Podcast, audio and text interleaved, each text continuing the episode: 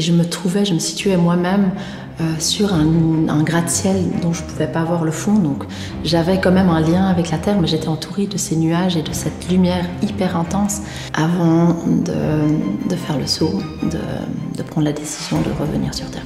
Dans un certain sens, j'ai eu cette chance de pouvoir aller faire ce voyage, euh, mais qu'il fallait aussi que je prenne la, responsabilité d'en témoigner un jour. Ça m'a pris beaucoup d'années pour pouvoir écrire parce que je ne trouvais pas de mots. Au début, c'était tellement irrationnel.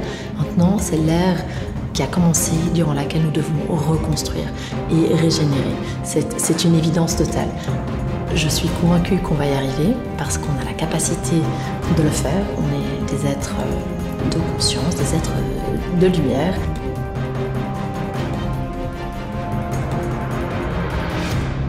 Aujourd'hui, nous parlons dépassement de soi, régénération du corps et de l'esprit, nous parlons régénération de la nature, à l'aune d'un ouvrage qui est bien en vue en ce moment sur les étagères de librairie. Il s'agit de La force du vivant, avec son auteur, Madame Micheli, Marie-Antoinette Micheli, bonjour. Bonjour. Vous êtes titulaire d'un master en sciences de durabilité et changements globaux d'un bachelor en géosciences, sciences politiques et sciences de l'environnement. Vous êtes également polyglotte, vous parlez cinq langues, vous êtes aujourd'hui intervenante auprès des institutions européennes afin de promouvoir une agriculture durable et de faire connaître les effets secondaires sur la santé et sur l'environnement des pesticides qui sont utilisés malheureusement massivement aujourd'hui dans le monde entier dans le cadre de la production de notre nourriture quotidienne. Vous êtes également maman de trois enfants magnifiques et avec votre mari, vous êtes l'heureuse propriétaire d'une maison de maître dans la campagne genevoise. Et vous avez l'intention de la rénover et de la transformer en un, un, lieu de vie avec un jardin de permaculture participatif et un centre thérapeutique. Avant de mener cette vie trépidante dans laquelle vous venez en aide à autrui, vous êtes tourné euh, vers la nature, euh, vers le désir de venir en aide aux autres, d'aider l'humanité, vous avez connu une jeunesse semée d'embûches, un parcours qui justement est relaté dans La force du vivant, qui est une autobiographie. Et c'est un ouvrage qui apporte bien de l'espoir, bien du courage à tous ceux qui traversent des épreuves. Euh, je vous propose de revenir aujourd'hui sur votre expérience, sur euh, ce voyage que vous avez fait lors duquel vous avez frôlé la mort, euh, et sur l'essence du message que vous voulez faire passer justement dans, dans cette biographie. L'ouvrage s'ouvre sur un accident que vous avez vécu le 26 juin 1996 à l'âge de 11 ans à l'écurie du manoir aux portes de Genève. Il s'agit d'un accident qui va complètement euh, renverser votre vie d'adolescente, d'écolière euh, qui avait du succès, qui réussissait, qui était bien entourée. Et euh, voilà, du jour au lendemain, tout va basculer en l'espace de quelques secondes.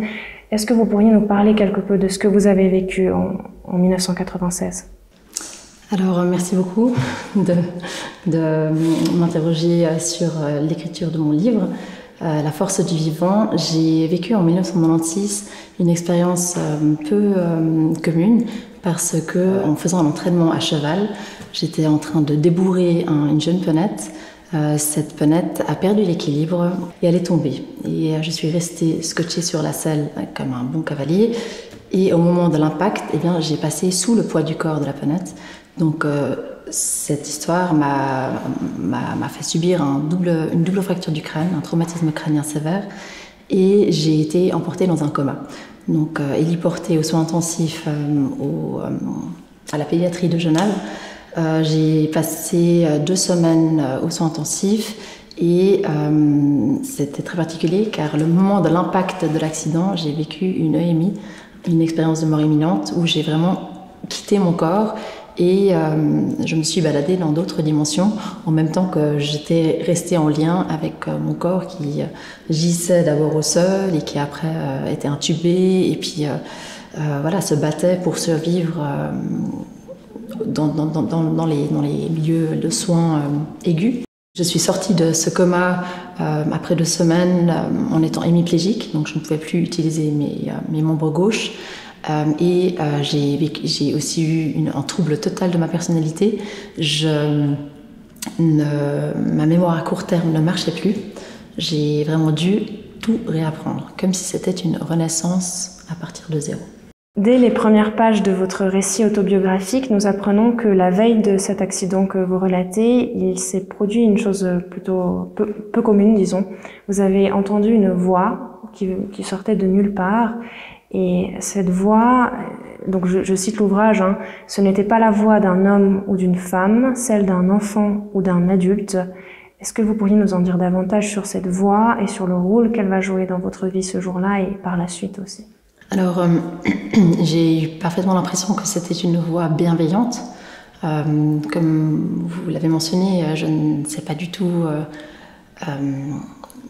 qui, est derrière cette voix. Donc, est-ce que c'est un ange Est-ce que c'est une intuition Est-ce que c'est une prémonition je, ne peux pas vous dire exactement de quoi il s'agissait, mais en tout cas, cette voix m'a annoncé que j'allais avoir un accident, m'a annoncé que j'allais avoir un, changement dans ma vie et euh, m'a aussi posé la question si j'étais d'accord que ce changement allait arriver. Et j'ai dit oui en étant très euh, confiante, euh, en faisant vraiment confiance à cette énergie que je ressentais, que c'était quelque chose de très important.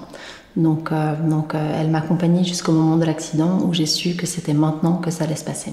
Donc elle était là avant et après mon accident, la sortie de l'hôpital, j'ai eu deux années un peu particulières pendant lesquelles j'ai eu des prémunitions. Et je ne sais pas, je ne peux pas vous dire si c'était la même voix, la même source, euh, la même intuition, mais en tout cas, euh, voilà, il y avait encore une présence qui était là pendant les deux ans après, mon accident, jusqu'à mes 13 ans, jusqu'à ce que je demande à cette voix de me laisser tranquille, parce que c'était très compliqué de, vivre avec, euh, avec ces prémunitions. Suite à cette annonciation, il va y avoir, euh, ça va se réaliser, disons ce que cette voix est venue annoncer se réalise. Donc vous avez cet accident et là vous allez sombrer à l'âge de 11 ans dans, le coma et vous allez donc vivre cette expérience de mort imminente. Vous avez jamais entendu parler de, ça à l'âge de 11 ans. Vous savez même pas ce que c'est le coma ou une décorporation. Et euh, dans, l'ouvrage, le lecteur a le privilège unique de découvrir ce que vous avez vécu pendant ce passage est-ce que vous pourriez nous parler un peu de l'expérience que vous avez faite? Le moment de l'impact où je suis tombée à cheval, euh, j'ai vraiment tout de suite eu la sensation euh, de quitter mon corps et je n'étais plus en lien avec la matière.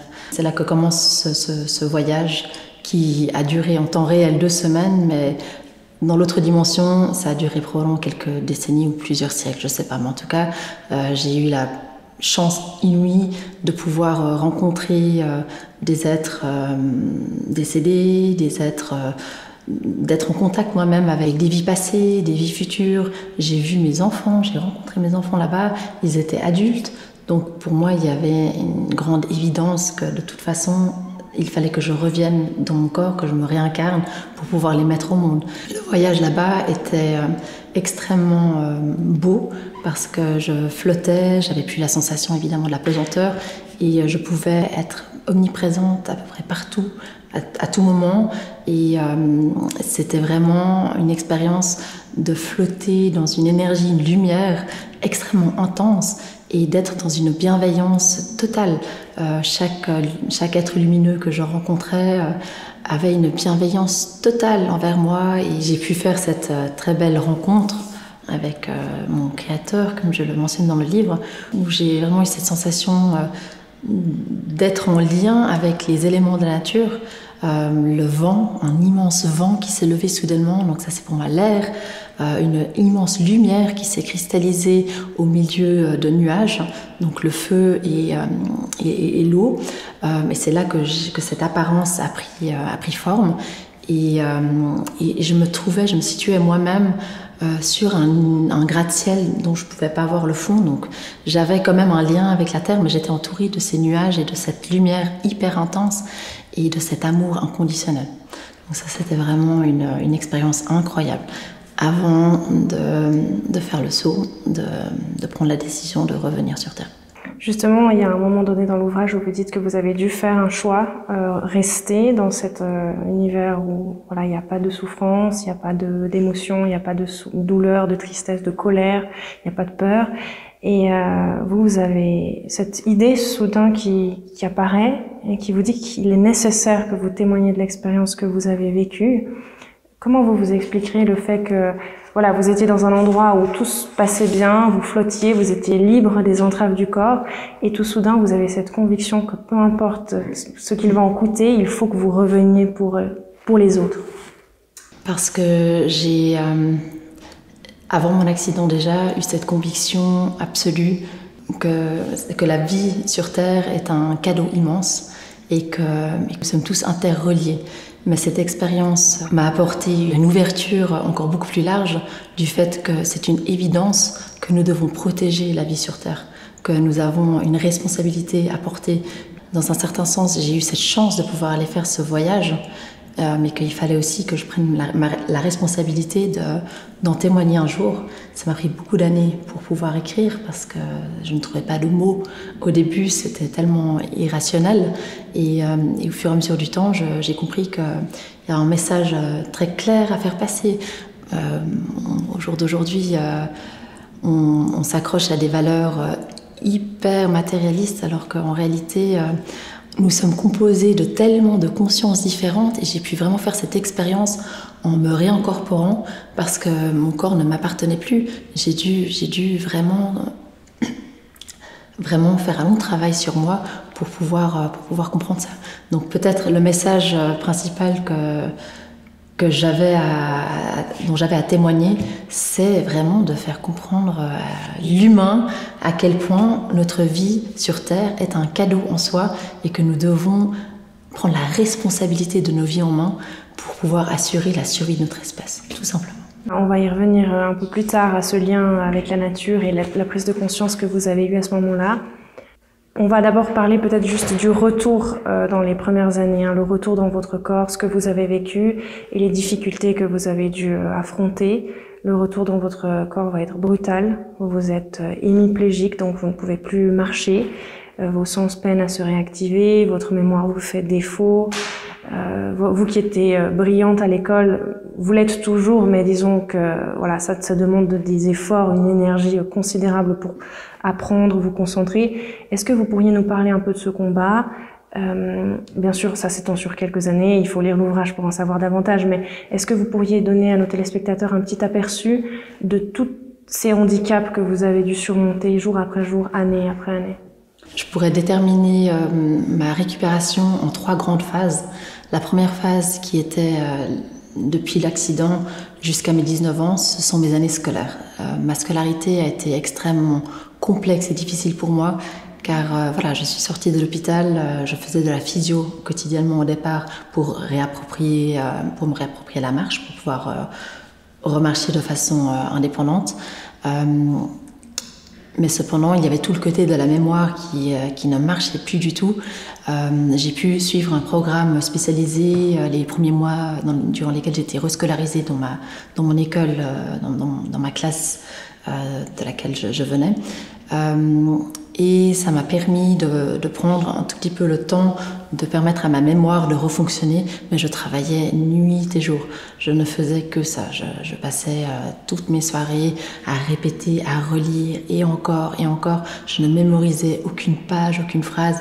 C'était une vraie souffrance pour ma mémoire qui était infaillible avant mon accident, de devoir soudainement euh, être confronté à cet handicap euh, monstrueux. Et, euh, et bon, au bout d'un certain temps, les choses revenaient petit à petit. Euh, J'y trouvais des petites astuces pour essayer de mémoriser des petites choses.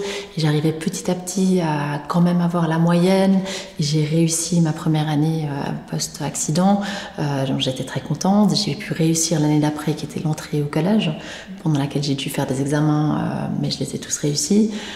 j'ai pu rentrer collège à 13 ans, c'était un petit peu tôt, mais quoi qu'il en soit, j'ai pas dû redoubler d'années. Ces années de scolarité étaient très, euh, étaient très pénibles et très lourdes, mais je continuais à monter à cheval.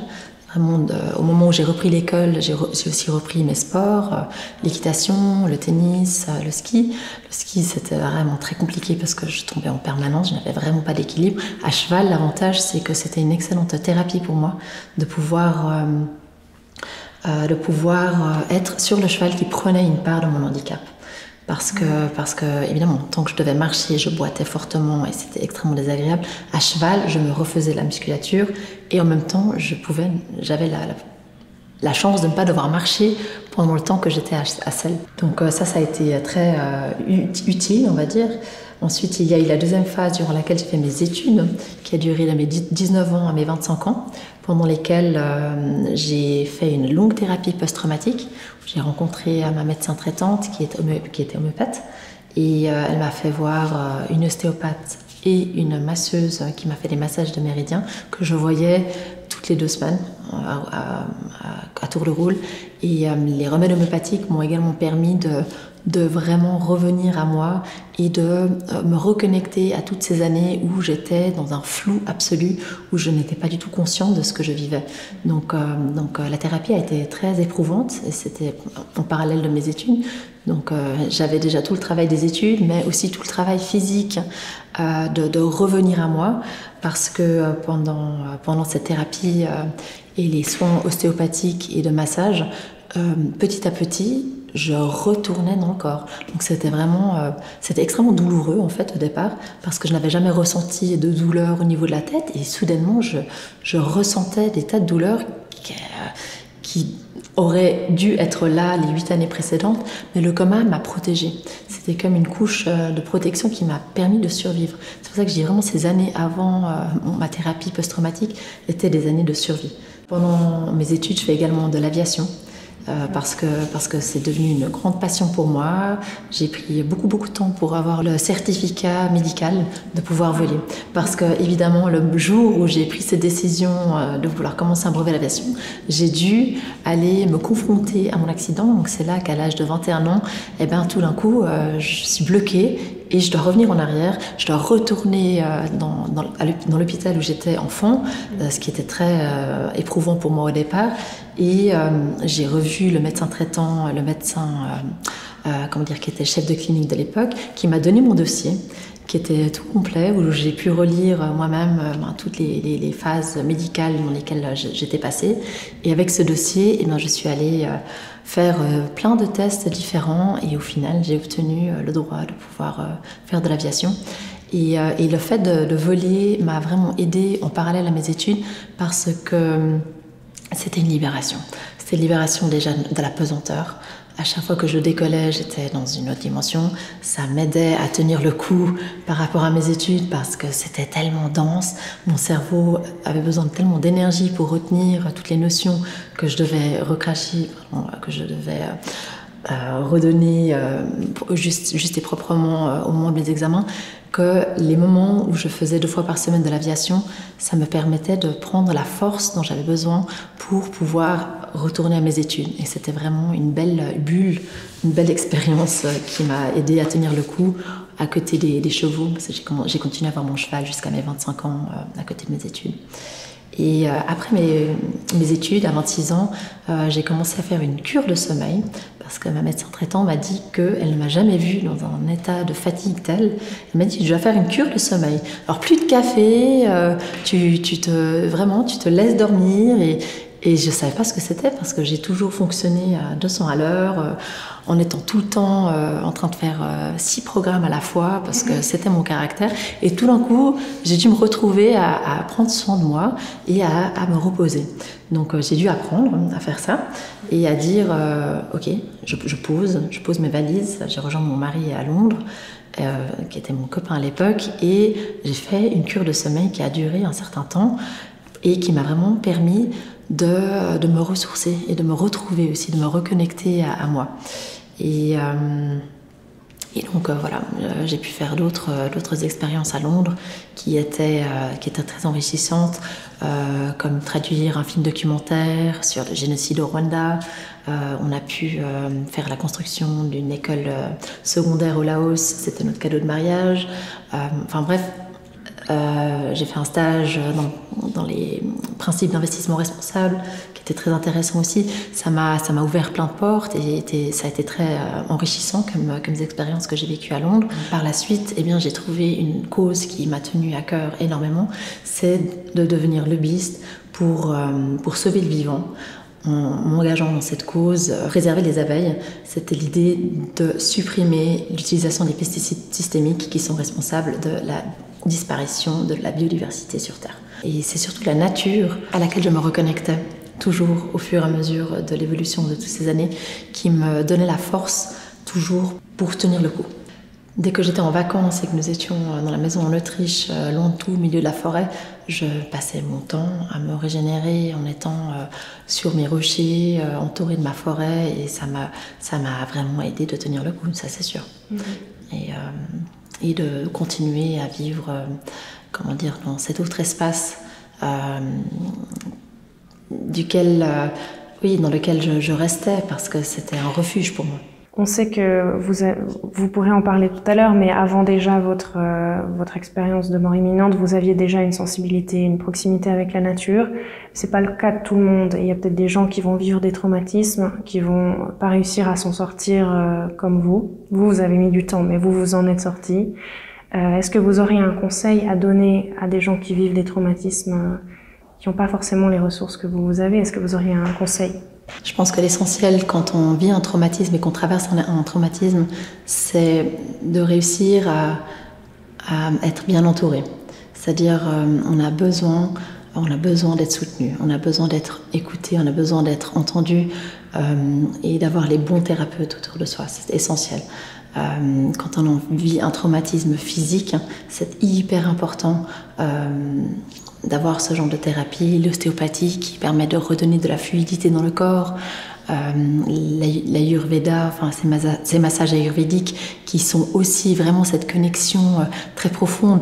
Donc euh, je pense que les thérapeutes sont essentiels, mais aussi les amis, la famille, toute personne bienveillante qui nous soutient au quotidien et qui croit en nous est hyper importante. Ça, pour moi, je pense que c'est l'essentiel qui permet, euh, qui permet à des gens qui traversent des traumatismes de s'en sortir. Mais c'est pareil pour euh, les familles qui accompagnent ou les amis qui accompagnent ces personnes de près. Ils ont besoin aussi d'être accompagnés, d'être soutenus, d'être euh, d'être portés parce qu'on partage, on partage ce traumatisme à plusieurs. Je veux dire, on est quand ça touche un membre de la famille, les autres sont concernés aussi. Mm-hmm. Donc je pense que c'est essentiel d'être accompagné et d'être soutenu. Ça, c'est sûr. Il y a une qualité qui vous a guidé tout au long de votre parcours, c'est la gentillesse. Vous le mentionnez dans votre ouvrage, vous en faites même l'éloge. Euh, et vous déplorez le fait que la gentillesse soit souvent qualifiée de faiblesse euh, dans notre société. Est-ce que vous pourriez nous expliquer pourquoi est-ce que, selon vous, la gentillesse, euh, voilà, bien loin d'être une tare, c'est davantage au contraire une force sous-estimée Je pense que la gentillesse, c'est la base de toute relation. Euh, je, ne veux pas forcément parler que de relations euh, au sein de famille, entre amis, mais je pense qu'à la base de tout se trouve l'amour dans un certain sens. Euh, et que s'il n'y a pas une gentillesse qui accompagne une relation, comment dire, la relation n'est pas existante. Euh, si on se maltraite ou si on, si on est dans une relation de mépris permanente, que ce soit au travail, que ce soit dans la famille, euh, la société euh, ne, ne, ne, fonctionnerait plus. La, la, gentillesse est pour moi une, une, énorme qualité qui, qui permet à des relations de se développer de s'améliorer, je veux dire, euh, toute génération comprise, que ce soit avec nos enfants, avec euh, nos aînés, euh, toute personne qui doit se consacrer au monde du travail, on a besoin d'être dans des relations où la gentillesse est une, est une, est une force parce que parce qu'elle nous permet de comment dire d'être dans une harmonie qui, qui devrait être omniprésente. Je veux dire, elle est souvent qualifiée euh, d'une faiblesse euh, parce que c'est vu comme un, point un peu féminin, pas très viril, alors qu'au contraire, euh, les relations devraient être basées sur quelque chose de, sur une évidence, un besoin de, collaboration. Et, ça peut que ça fait que c'est que possible à travers à travers la gentillesse. Donc, donc voilà pourquoi je, je pense que c'est quelque chose d'essentiel. Mm-hmm. Et, si j'avais pu connaître plus de gentillesse pendant mes années euh, difficiles, je m'en serais mieux portée aussi. J'aurais moins souffert, j'aurais eu plus de, confort, de réconfort sur mon chemin de, reconstruction. Donc euh, peut-être vu que j'ai vécu cette expérience très douloureuse et très difficile, je suis particulièrement sensible au fait que euh, faire des sourires aux gens, euh, porter attention à des gens qui ne se sentent pas revalorisés est quelque chose d'essentiel. Et euh, des actes de gentillesse, on peut en faire des centaines par jour et c'est tout à fait gratuit. Donc, donc je pense que le monde s'en porterait mieux si on était un petit peu plus sympa les uns avec les autres. Justement, cette, cette sensibilité que vous avez par rapport à l'humain et aux valeurs et votre propre expérience de la régénération, donc le fait que vous vous êtes réincorporé, ça vous a poussé à vous intéresser très tôt à cette force euh, voilà, qui réside en toute chose et en tout être humain, cette force du vivant qui a donné son titre à votre ouvrage. Votre voyage dans un espace où le temps n'existe pas, suivi de votre retour à la vie, vous a permis de comprendre qu'il est nécessaire de garder espoir et que même notre planète, notre planète Terre, que d'aucuns disent pourtant condamnée à l'heure actuelle, a les capacités intrinsèques de se régénérer, vous n'en doutez pas une seule seconde. Récemment, ces dernières années, vous avez été intervenante auprès des institutions européennes euh, afin de promouvoir une agriculture sans pesticides. Donc est-ce que vous pourriez nous parler de ce combat politique que vous avez mené euh, récemment? Quelles sont vos convictions et quelles actions vous avez menées dans le cadre de cette euh, volonté de, de, proposer une transition agroécologique? À partir du moment où j'ai eu cette euh, compréhension très générale des intérêts de l'industrie agroalimentaire et que j'ai compris que les pesticides sont la cause responsable pour la destruction du vivant, euh, de tous les écosystèmes, euh, c'était une évidence absolue pour moi de, de, mener ce combat. j'ai rejoint une association pour laquelle je me suis battue au niveau européen, où on, en tant que lobbyiste, je suis allée voir les politiques pour essayer de pousser pour améliorer et rendre l'agriculture en Europe plus durable, c'est-à-dire de réduire massivement ses effets nocifs, de, réduire l'utilisation tout court de ces pesticides qui sont dits systémiques, car euh, ils ont un effet euh, comme une, comme une spirale en fait qui détruit le vivant, c'est-à-dire que euh, les insectes se deviennent résistants à ces produits. Donc, toutes les quelques années, il faut augmenter leur nocivité et c'est ce qui a mené à une spirale absolument monstrueuse parce qu'elle détruit tout le vivant. Donc euh, elle, est dans, l'eau, dans nos terres, euh, dans les eaux souterraines, elle est, partout. Elle est dans notre corps parce que nous nourrissons de ces aliments. Tout ce qui est le conventionnel, tout ce qui est la nourriture, euh, de l'alimentation conventionnelle est truffé de pesticides. Je veux dire, l'EFSA, l'autorité sanitaire censée contrôler la ses effets euh, et la santé euh, de l'alimentation autorise la mise sur le marché de tous ces produits, euh, de ces aliments qui sont, qui sont truffés de, pesticides, ça a des impacts sur notre santé autant que sur la planète.